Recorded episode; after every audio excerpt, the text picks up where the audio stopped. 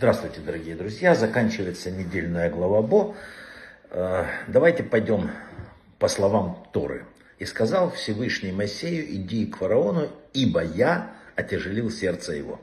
Мы уже говорили об этом, давайте посмотрим с другой стороны. Если Всевышний отяжелил сердце э, фараона, то за что он его наказывал? Ведь он упрямился, не отпускал евреев не по своему выбору, получается. Фараон сначала совершил преступление по своему выбору.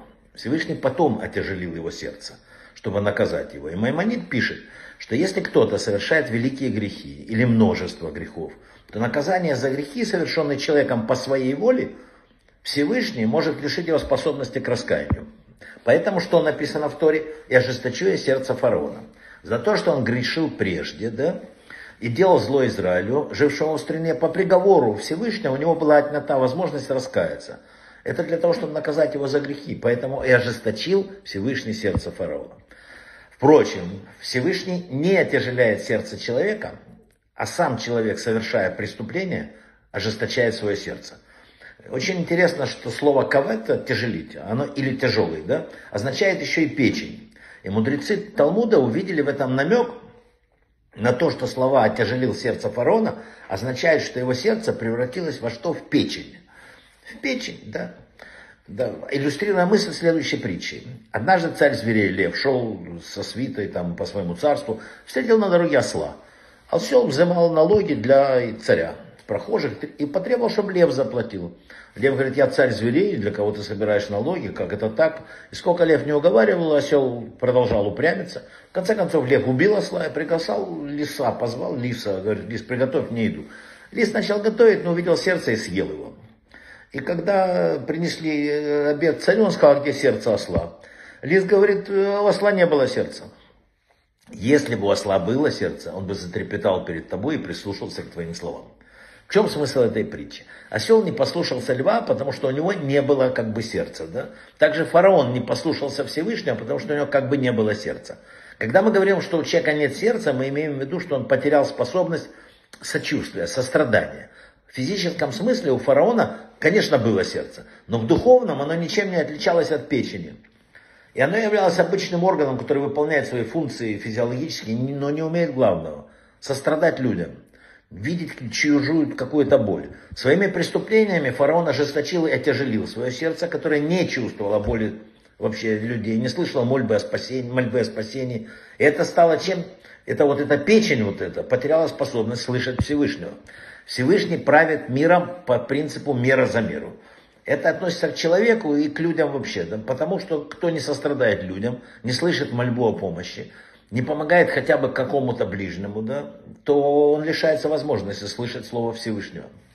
Некоторые говорят, вот я верю в сердце, мне не нужны все эти законы, мне не нужны эти все эти шабаты, я сам мирил от духовных ценностей. Это не новое, это одна из уловок злого начала. Религия, говорят такие люди, душит воображение, тормозит творчество. Не слышали никогда? У нас много законов, делай так, не сяк, предписания, запреты, правила, нормы. Почему не быть просто самим собой?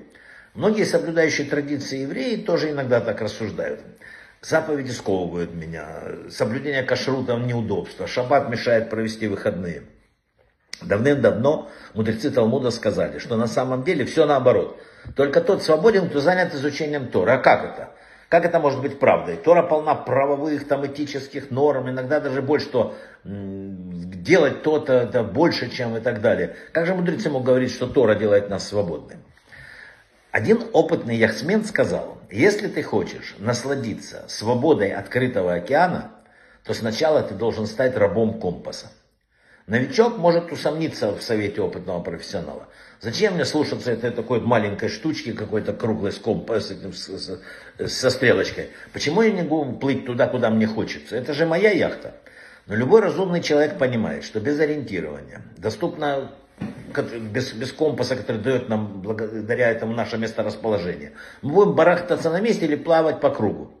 Только следуя курсу компаса, мы поймаем ветер, вот этот паруса, там, и можем восторг получить от того, как плаваем.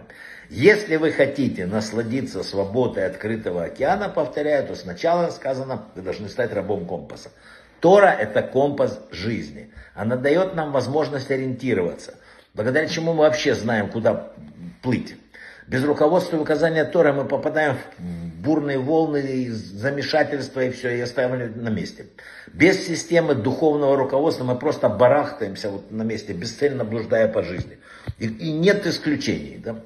Тот, кто считает себя верующим человеком, должен принять решение, перестать противоречить самому себе. Вера утверждает, что все от Всевышнего. Если человек верит в существование пути, не предписанного Всевышним, значит он полный атеист и не может называться верующим человеком. Стоит задуматься об этом в преддверии шаббата. Шаббат, шаббат, шаббат, шалом, всего самого-самого лучшего. Пусть этот шаббат будет самым хорошим. Брахава от слаха.